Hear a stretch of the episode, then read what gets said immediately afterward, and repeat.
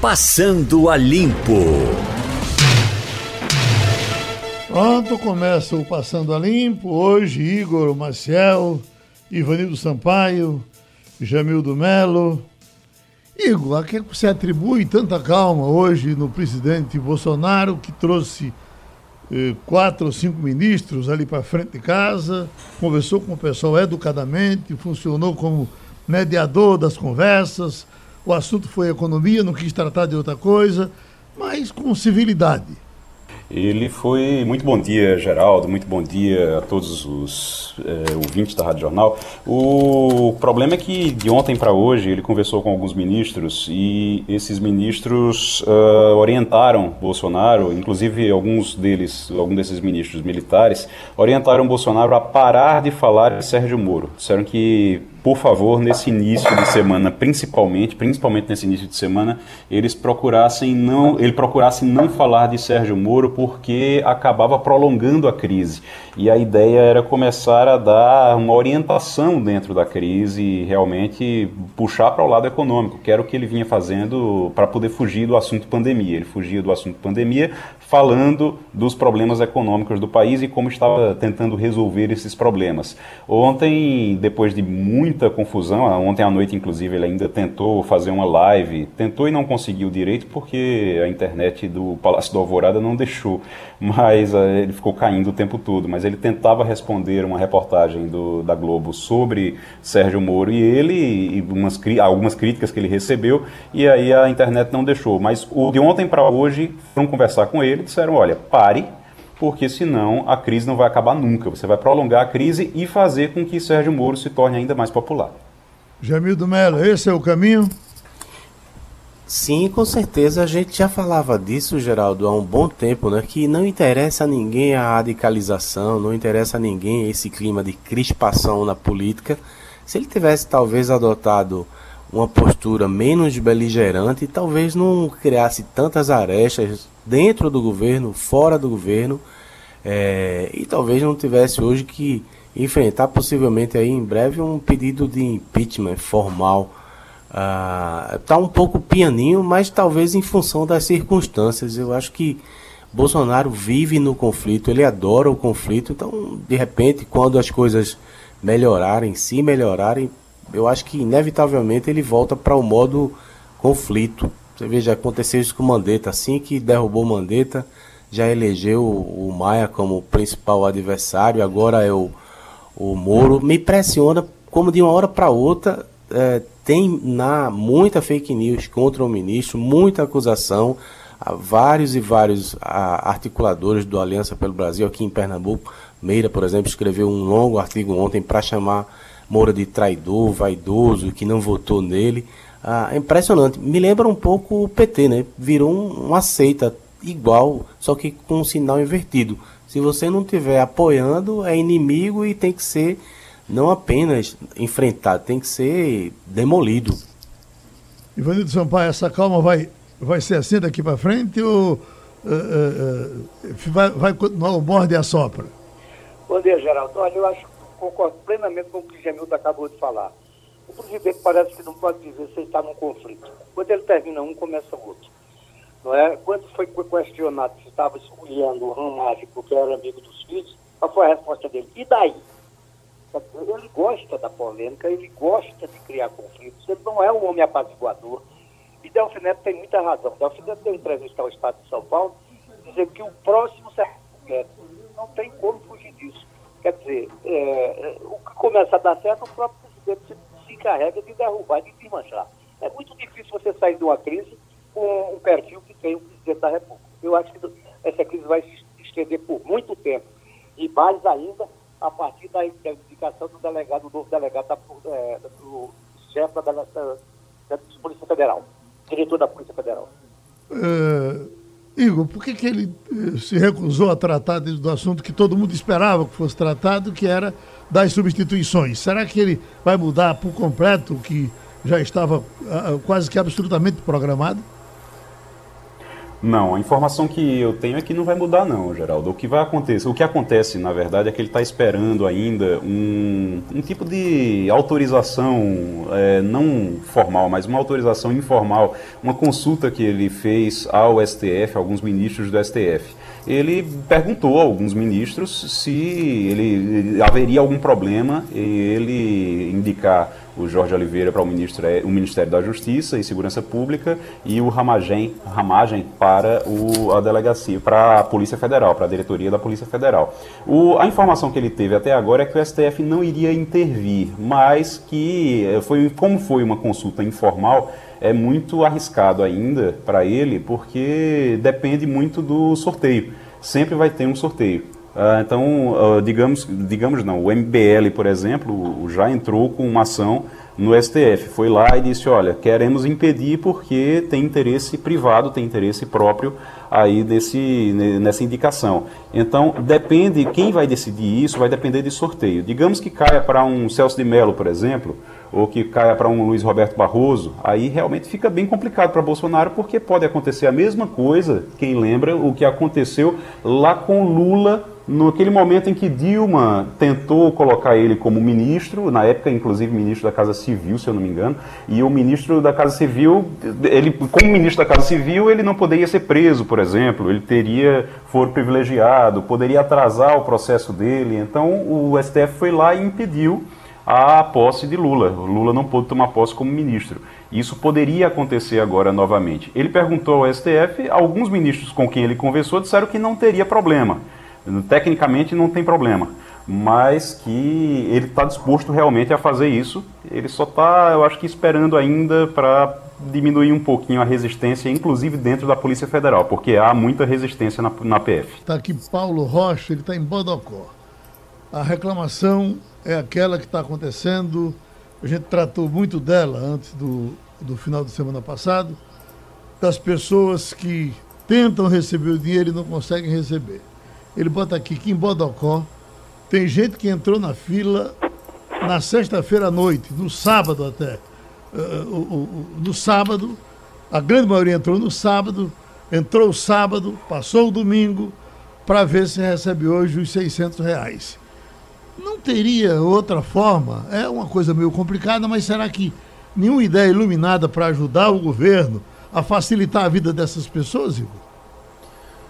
Geraldo, teria outra forma se o governo tivesse uma, um, já uma estrutura para fazer isso. A única, a única base de dados que é, no caso uma base de dados direta para poder fazer o atendimento dessas pessoas, para poder fazer esse pagamento, é o Bolsa Família. Quem não está no Bolsa Família, quem é autônomo, por exemplo, tem muita dificuldade, porque o autônomo ele pode fazer qualquer coisa. Eu estava vendo ontem uma reportagem de uma, um, um, um, um rapaz, um senhor, que ele tem ele é catador então é, é, qual é o registro que tem ele vive na rua às vezes não tem nem onde dormir ele não tem registro de nada, é como se ele não existisse. O, a Caixa Econômica, o presidente da Caixa Econômica, em uma entrevista, chegou a chamar esses de, essas pessoas de invisíveis.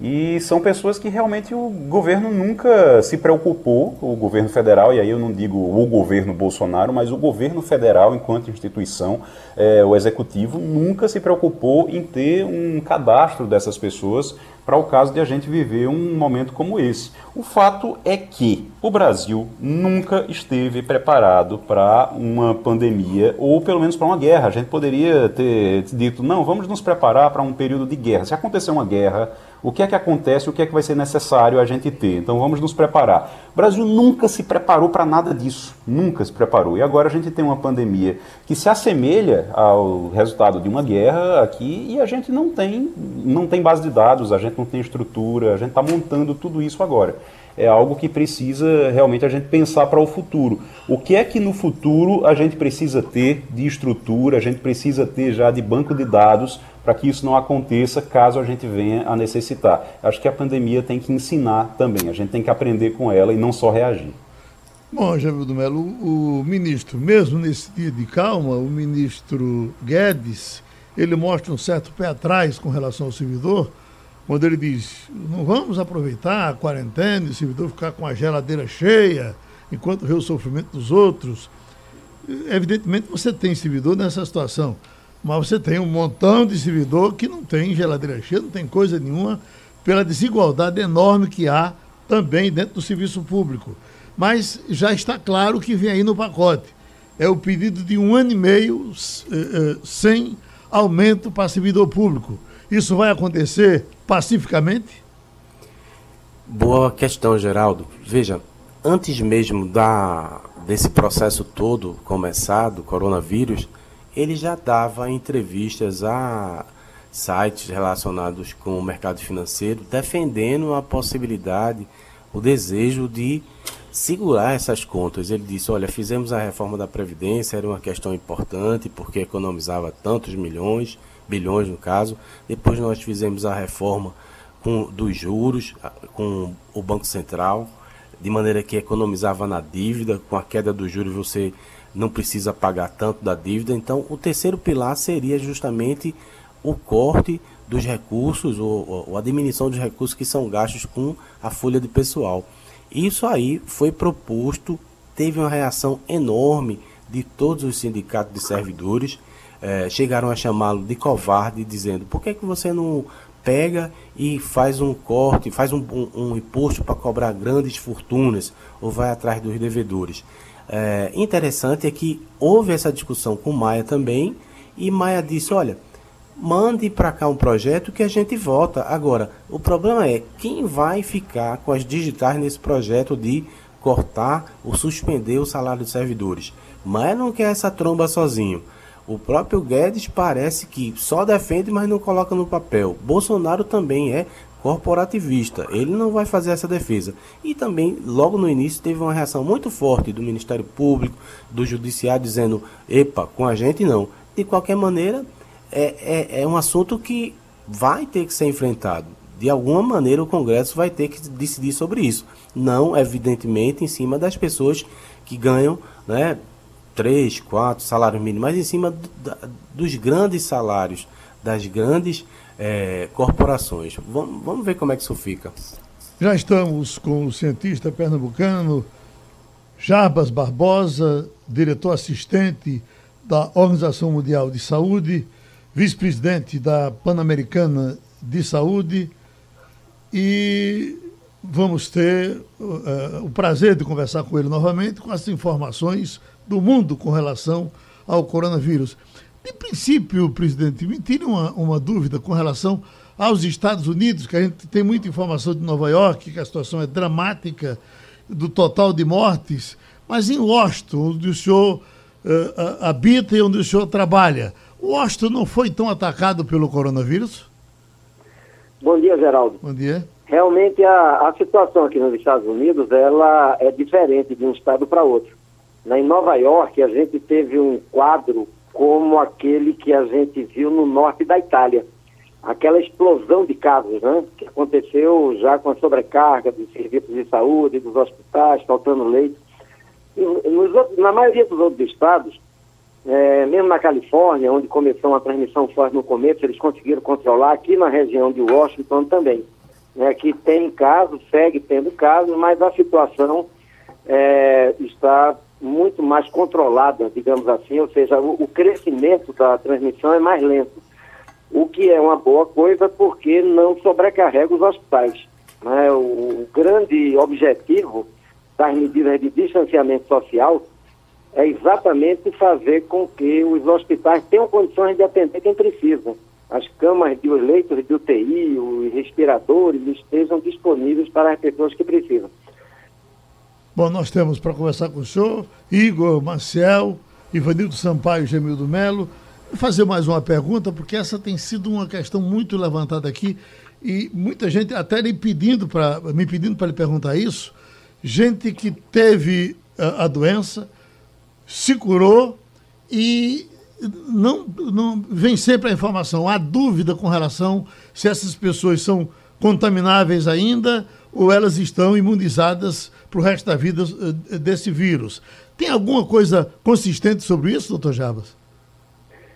Geraldo, infelizmente ainda não. Né? O que nós sabemos é que a grande maioria dos vírus, inclusive os dois primos desse, da mesma família, né, o, da família do, dos coronavírus, eles a, é, eles produzem esse efeito de imunidade em quem tem. Mas no caso do, desse Covid-19, como ele é muito recente, nós ainda não temos estudos em pessoas que já foram contaminadas né, para avaliar a quantidade de anticorpos que elas produziram, se esses anticorpos realmente são anticorpos capazes de é, prevenir de uma segunda infecção. Teoricamente deve estar imunizada, mas a gente ainda precisa de mais dados científicos para confirmar. Vamos com Jamil do Melo. É, doutor Jarbas Barbosa, um prazer falar com o senhor. Eu queria, se eu fizesse uma avaliação com a experiência que o senhor tem nessa área de saúde, com essa visão internacional a partir né, da, da, da OMS, como é que o Brasil está tratando essa questão? Os estados, nesse momento, eles começam a falar de retomada das atividades econômicas, embora muitos não tenham conseguido sequer uma, é, uma população em casa. O índice de isolamento em algumas cidades é até inferior a 50%, quando dizem que o, ide o ideal seria 70%. A gente corre o risco de ter um chamado rebote e aí complicar mais ainda para todo mundo? Bom dia, Reinaldo. Tem sim. O, o distanciamento social, ele, ele tem um efeito importante, né, como eu falei, porque ele não, não sobrecarrega os hospitais, não, não faz com que faltem leitos e respiradores para as pessoas. Mas, ao mesmo tempo, partindo de, desse pressuposto que quem teve contato fica, ficaria imunizado, né? Ficaria. Quando a gente tem é, quantos por cento da população teve contato com, com o vírus?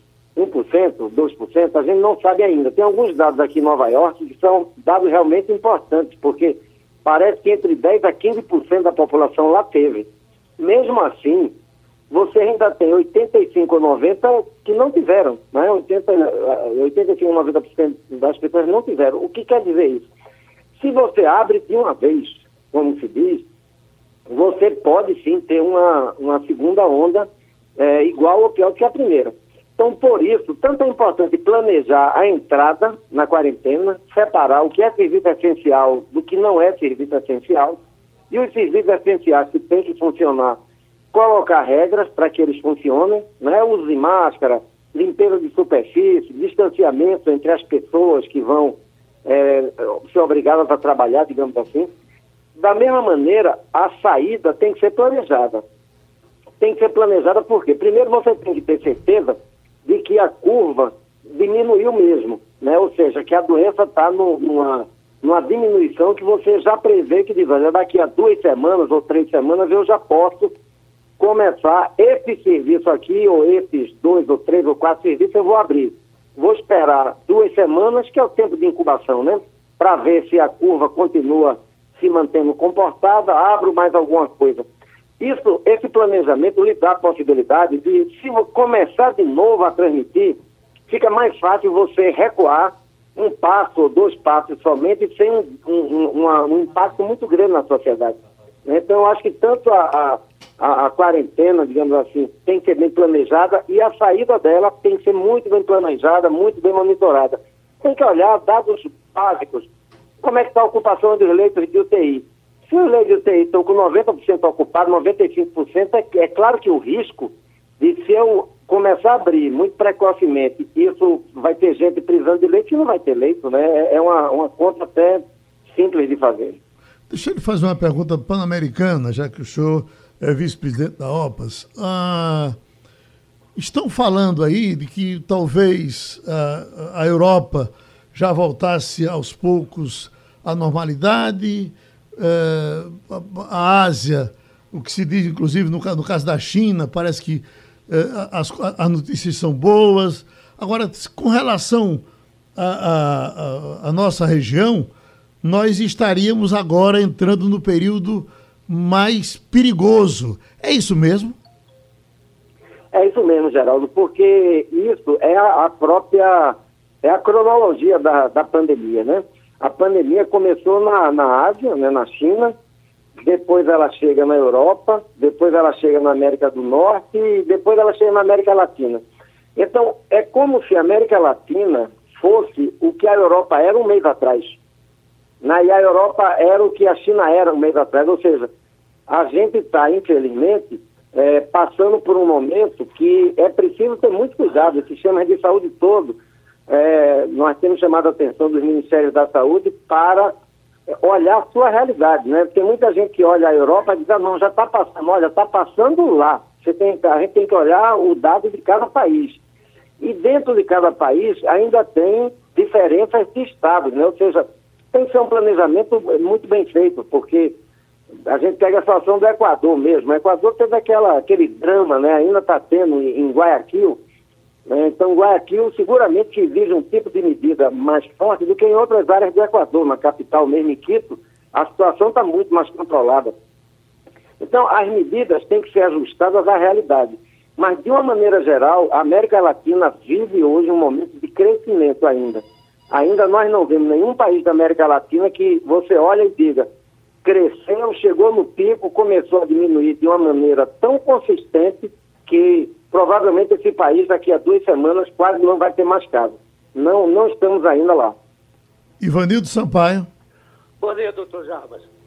Eu queria duas perguntas para o senhor. A primeira é a seguinte. Recentemente, o presidente Donald Trump é, resolveu cancelar as ajudas financeiras à OMS com a alegação de que ela foi negligente em relação a esse vírus. Eu não sei se isso é apenas é, o, o, preconceito que o Trump tem contra tudo que vem da China ou se isso tem algum fundamento de verdade. E a segunda questão é a seguinte: quanto tempo a humanidade vai ter que esperar até que surja uma vacina que imunize contra o coronavírus?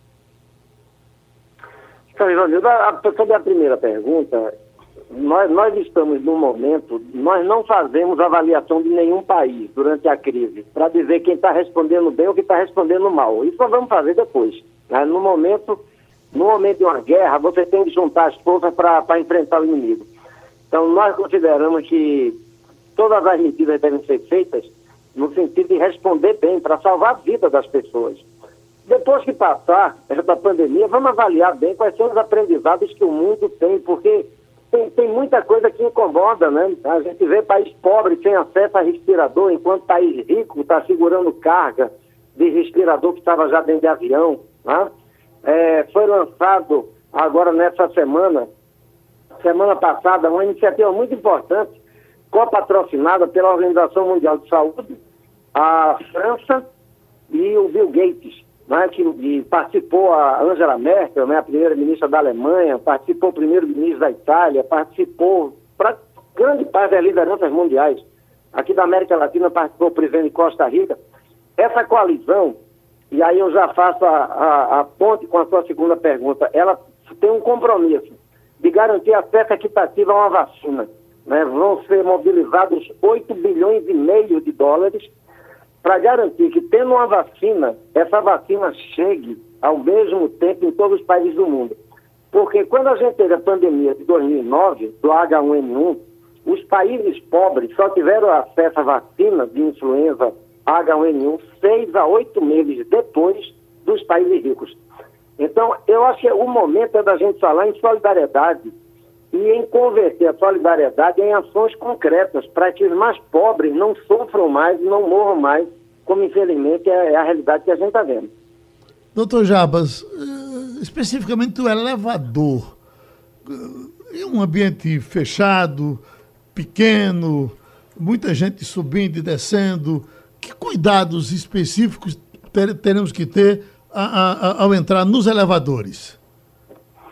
Geraldo, a, a, recomendação é que a gente fique pelo menos a um metro e meio das outras pessoas, né? Então, dentro do elevador, isso geralmente não é possível. Na maioria dos elevadores, elevador de prédio, é, residencial, o ideal é subir uma pessoa só de cada vez, né? Tem que ter cuidado também com os elevadores, é, com, com as superfícies. E aí não só elevador, toda superfície que, que você toca, ela pode ser um elemento de transmissão. Isso vale para uma maçaneta de porta, isso vale para um corrimão, isso vale para a maçaneta do próprio elevador, os botões, quer dizer, tudo isso tem que ser higienizado. Né? Os síndicos, as pessoas têm que, têm que tomar todos esses cuidados nessa época e, e pode usar água sanitária, não precisa nada É, água sanitária é capaz de eliminar o vírus.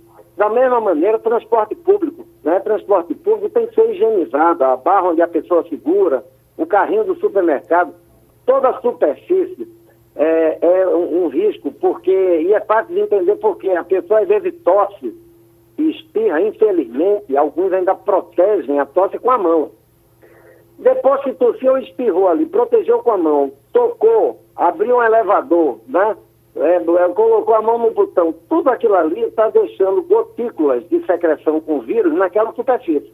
A pessoa vem imediatamente depois, pega também naquela superfície, a mão dela vai ficar com vírus. Ela toca na face, coça a bochecha, o nariz, o, o olho, ela está se, se contaminando. Admita que eu esteja eh, contaminado, que eu esteja doente, e eu sozinho venho no elevador, e dentro desse elevador eu dei um espirro por quanto tempo esse ar fica poluído com o, com o coronavírus? Fica pouco tempo, porque essas gotículas, elas levam minutos para, vamos dizer assim, descendo né, para o chão. Mas, de toda maneira, isso diminui muito se você proteger o seu espirro e sua tosse, por isso que se diz que deve proteger o espirro e a tosse sempre ou com um lencinho de papel descartável ou se não tiver isso, com a parte de dentro do braço, né? dentro do cotovelo, digamos assim. Então, com isso, você já diminui a, é, essa dispersão. E segundo, Geraldo, as pessoas que estão tossindo e espirrando devem usar máscara. Inclusive por isso, porque seja no elevador, seja próximo de outra pessoa, se a pessoa tosse ou espirra, ela está jogando essas gotículas de secreção com vírus. Então, todo mundo que está com tosse ou espirro deve obrigatoriamente usar máscara. Igor Marcel. Doutor Jarbas, muito bom dia. É, eu gostaria que o senhor é, falasse um pouquinho. Eu sei que vocês não estão falando sobre países específicos, mas seria bom que pelo menos a gente tivesse uma ideia do, de como é que a, vocês estão vendo o Brasil nesse momento. Ah, não é, de resultado nem nada, mas, por exemplo, a gente pode dizer que os números que a gente tem hoje, números oficiais, a gente pode afirmar que eles estão sendo subnotificados, que nós temos é, mais números de, de casos e de mortes do que o que está sendo divulgado hoje, ou não tem como afirmar isso? Em, todos os países, é, em quase todos os países, tem um problema ainda, e, e, em alguns países tem mais do que outros, né? O problema do acesso aos testes que confirmam o, os casos. Então você vê que no Brasil, nos últimos dias, como começou a processar mais exames, né, principalmente em alguns estados que têm o maior número de casos, a gente começa a ter um registro melhor, né, tanto do número de casos como do número de mortes. É, o Brasil tem prestado todas as informações né, para para a Organização Mundial da Saúde, como os outros países, de uma maneira muito transparente. Né? Não há nenhuma, é, nenhuma suspeita, não há nenhuma, nenhum tipo de, de, de, pensamento de que não, não haja transparência nos dados. O que existe é uma limitação técnica, ou seja, países que não têm testes suficientes, eles começam a acumular algumas centenas de casos suspeitos que ficam dias, semanas, às vezes esperando o resultado do teste. E mesmo acontece isso com, com mortes. Né? Infelizmente, algumas pessoas morrem, coloca lá suspeita de Covid, porque ela estava com sintomas, mas o resultado do exame só vai sair uma ou duas semanas depois. Doutor então, Jarbas. Isso tem gerado um certo atraso na notificação. Doutor Jarbas, muito obrigado, viu? Obrigado a você, Geraldo. Um abraço em todos aí. Outra Bom vez dia. tivemos a contribuição do cientista médico Jarbas Barbosa, diretor assistente da Organização Mundial de Saúde, vice-presidente da Organização Pan-Americana de Saúde. Ele falou de Washington, aqui para a Rádio Jornal. Já estamos com a Eliane Cantanhede. Eliane, quando o Moro ainda era juiz da Lava Jato, chegamos a conversar com você sobre o espantoso esquema de segurança eh, de que ele necessitava e usava. Segurança para ele, segurança para a família, porque ele corria riscos que estava mexendo com gente muito perigosa. Esse pessoal está aí, está vivo e continua sendo perigoso. Ele foi para o Ministério da Justiça, no Ministério da Justiça ele teve a segurança, certamente, que se dá ao ministro da Justiça. Ele agora deixou o Ministério da Justiça, ele agora tem aqueles algozes do passado os algozes agora mais recentes e como é que está a segurança dele? Nossa, Geraldo, agora você me pegou. Bom dia, Geraldo. Bom dia. Bom dia, colegas, ouvintes. Eu não tenho essa resposta. Agora você foi falando, foi me dando um frio na barriga, porque realmente é perigoso. O Sérgio Moro mexeu com é, gente muito poderosa é, da política, das finanças, da área empresarial e da área do crime, né? Portanto, ele é alvo. Uma vez eu até eu até contei aqui na Rádio Jornal que eu peguei uma carona com ele em São Paulo, era uma caminhonete preta blindada com vidro fumê e tinha os seguranças dentro do carro com a gente e tinha seguranças também é, acompanhando o carro dele. É uma segurança poderosa e importante. E vocês viram que ele, ao uh, anunciar a demissão na sexta-feira, ele disse que a única coisa que ele pediu para o presidente Bolsonaro quando assumiu o cargo foi isso, que se acontecesse alguma coisa com ele, que a família dele não ficasse desprotegida, né, des, desamparada. Então, você fez uma pergunta importante. O Moro não é um cidadão qualquer e ele não pode ficar exposto a, a esse tipo de risco, né? Uhum. Igor Marcel? O Eliane, muito bom dia para você. É, eu queria entender, queria que você explicasse para a gente como é que está essa questão de, do STF em relação a, a gente até falou sobre isso no início do programa, em relação às nomeações, a possível nomeação do, do Ramagem e também do Jorge para o Ministério da Justiça. O que Bolsonaro chama de Jorginho, inclusive os filhos de Bolsonaro chamam de Jorginho. Ele chegou a falar com o STF, tem informação sobre isso, que ele teria informalmente conversado com ministros do STF. Essas uh, confirmações desses nomes devem sair hoje, nomeação também deve acontecer hoje. Tem alguma previsão disso?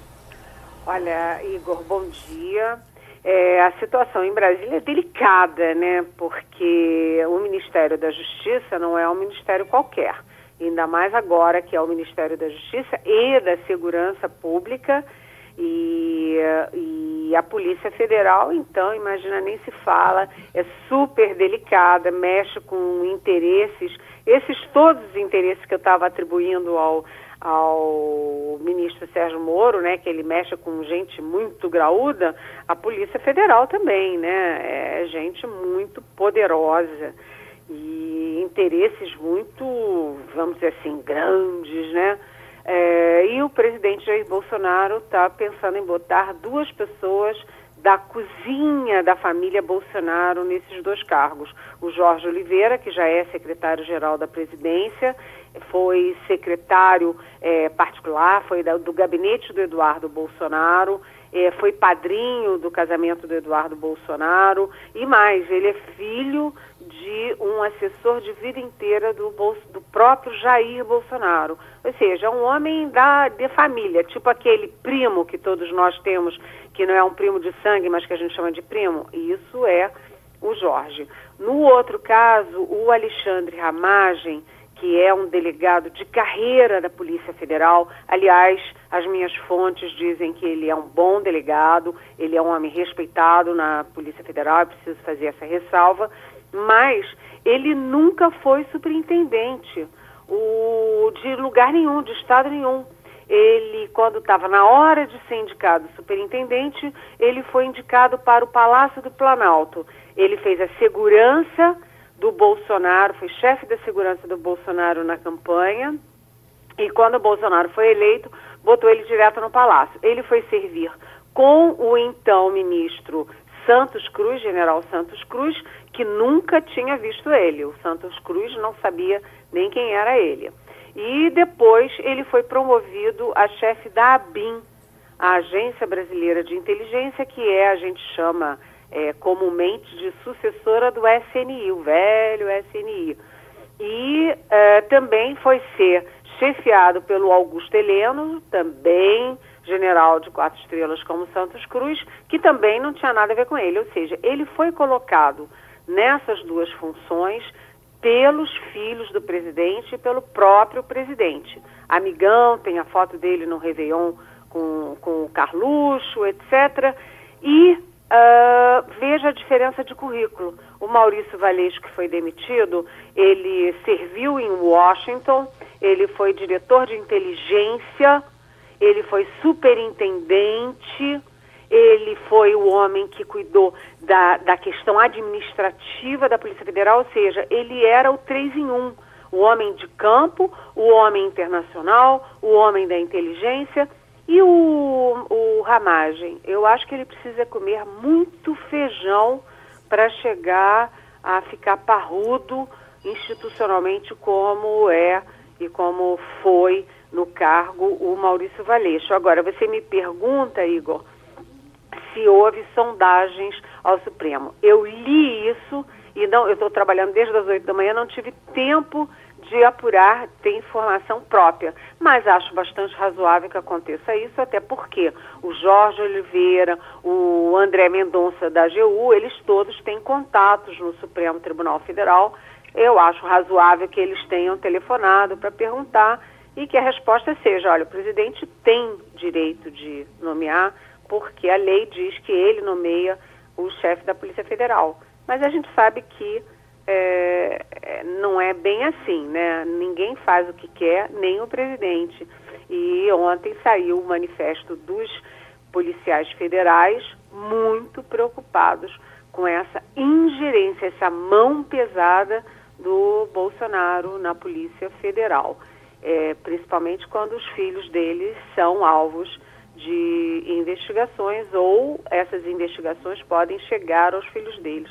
A coisa está difícil, né? Muito difícil. Helena, entrando agora no ambiente de fake news, os, os, uh, os petistas, destruidores de honras, se juntaram agora com os bolsonaristas que agem da mesma forma para massacrar a honra de, de, Sérgio Moro. Inclusive, muita coisa requentada que a gente está tá vendo na internet. Uma ligação dele com o PSDB, isso foi amplamente divulgado e des, desafirmado durante todo o tempo, uh, uh, inclusive com o pessoal do Bolsonaro ajudando a desconstruir. Mas agora não, agora se juntou tudo para denigrir. Ele está dizendo que não tem medo de, de, de, fake news porque já se defende há muito tempo. Mas será que ele vai conseguir amparo o tempo todo para se defender dessas coisas?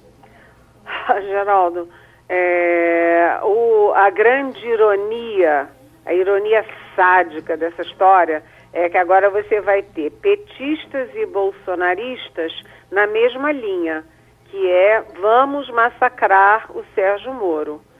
É, é, super importante dizer isso, até porque os bolsonaristas usam muito as fake news e os ataques que os petistas já faziam há muito tempo.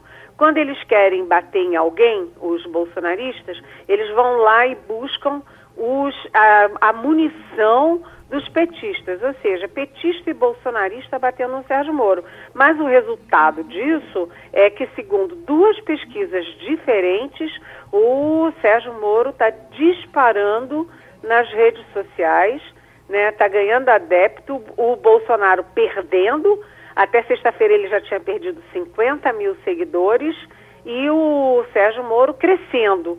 Ou seja, falem mal, mas falem de mim. Quanto mais eles baterem no Moro, mais o Moro infla, igual pão. E ele está se colocando agora, mesmo que ele não queira, ele está sendo colocado como um player político e 2022 vem aí, né? Uhum. Ivanildo Sampaio. Bom dia, Eliane. Bom dia no estado de São Paulo, no jornal onde você brilhantemente assina sua coluna, o ex-ministro Delcio Neto deu uma entrevista que é preocupante. Ele diz com todas as letras que os, os empresários estão financiando essas campanhas de ódio que começam a ser apuradas pelo Supremo. Eu pergunto a você, ele estaria se referindo especificamente a um ou dois empresários ou ele estaria se referindo à Federação das Indústrias do Estado de São Paulo? É, não sei. É muito difícil que uma entidade, uma confederação, uma federação se metam nisso diretamente, né? É muito possível. Mesmo a gente sabendo como o pessoal lá é mais chegado à direita, né? É, não. É, ser chegado à direita não significa necessariamente ser bolsonarista. ser chegado à direita também não significa necessariamente estar tá metido com essa criminalidade é virtual, verdade, é né? Verdade, é. Agora, é, é muito provável que haja grupos, grupos, é, vamos dizer assim, milícias virtuais dentro do empresariado. Isso sim, convocando atos de antidemocráticos, de golpistas, etc. Isso com certeza tem. O, o inquérito que corre é, na Polícia Federal, a pedido é, da PGR e com autorização do, do Supremo Tribunal Federal, é exatamente para investigar quem está patrocinando financeiramente, quem está patrocinando é, é, intelectualmente essas, esses atos criminosos de combate à democracia brasileira. Então, é, eu acho que não dá para a gente dizer que há uma Fiesp, uma CNI ou qualquer coisa do gênero envolvida nisso, não. Acho sim que há empresários e há empresas e há políticos também, partidos envolvidos nisso.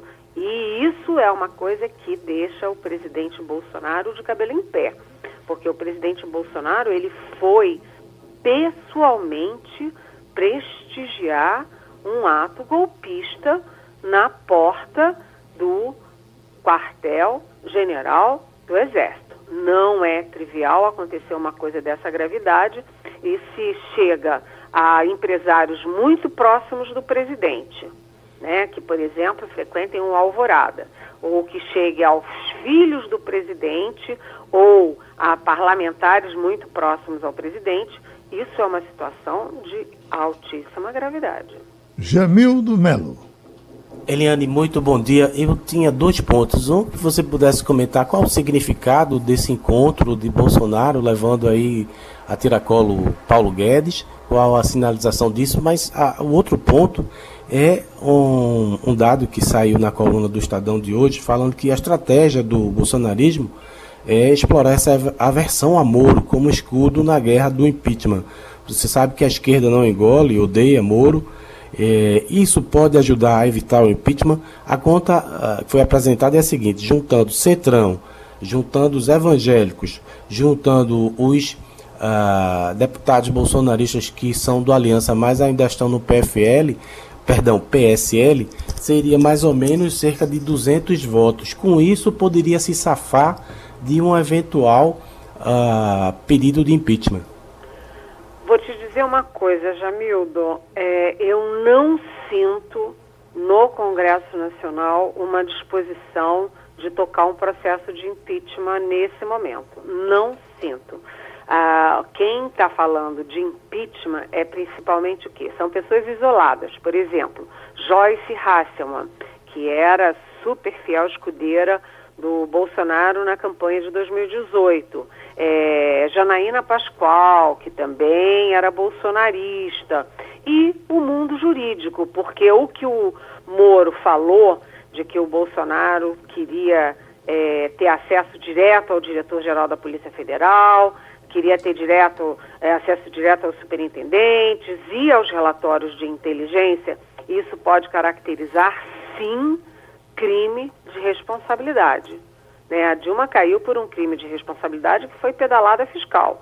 E, e, se é um crime de responsabilidade, pode ensejar a abertura de um processo de impeachment. Mas impeachment não é só a questão jurídica, é uma questão política e eu não sinto, sinceramente, disposição no mundo político para o impeachment. Você tem uma pandemia, né, mais de 4 mil mortos, você tem as empresas esfarelando, os empregos esfarelando, você vai ter 20 milhões de desempregados, a perspectiva é essa, e fazer um processo de impeachment, é, parar o Congresso Nacional, parar o país com processo de impeachment, eu não sinto isso não. Agora, numericamente, o presidente tem sim é, bancada da bala, bancada da é, evangélica, etc., com ele, mas se vier uma onda mais adiante poderosa, você sabe que tudo isso vai de trambulhão, né? Vai embora.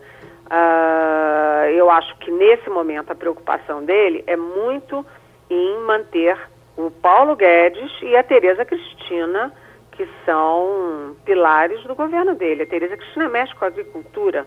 A agricultura é o setor que segura a onda na economia quando tudo vai ladeira abaixo. Quem segura a economia, a poderosa economia brasileira.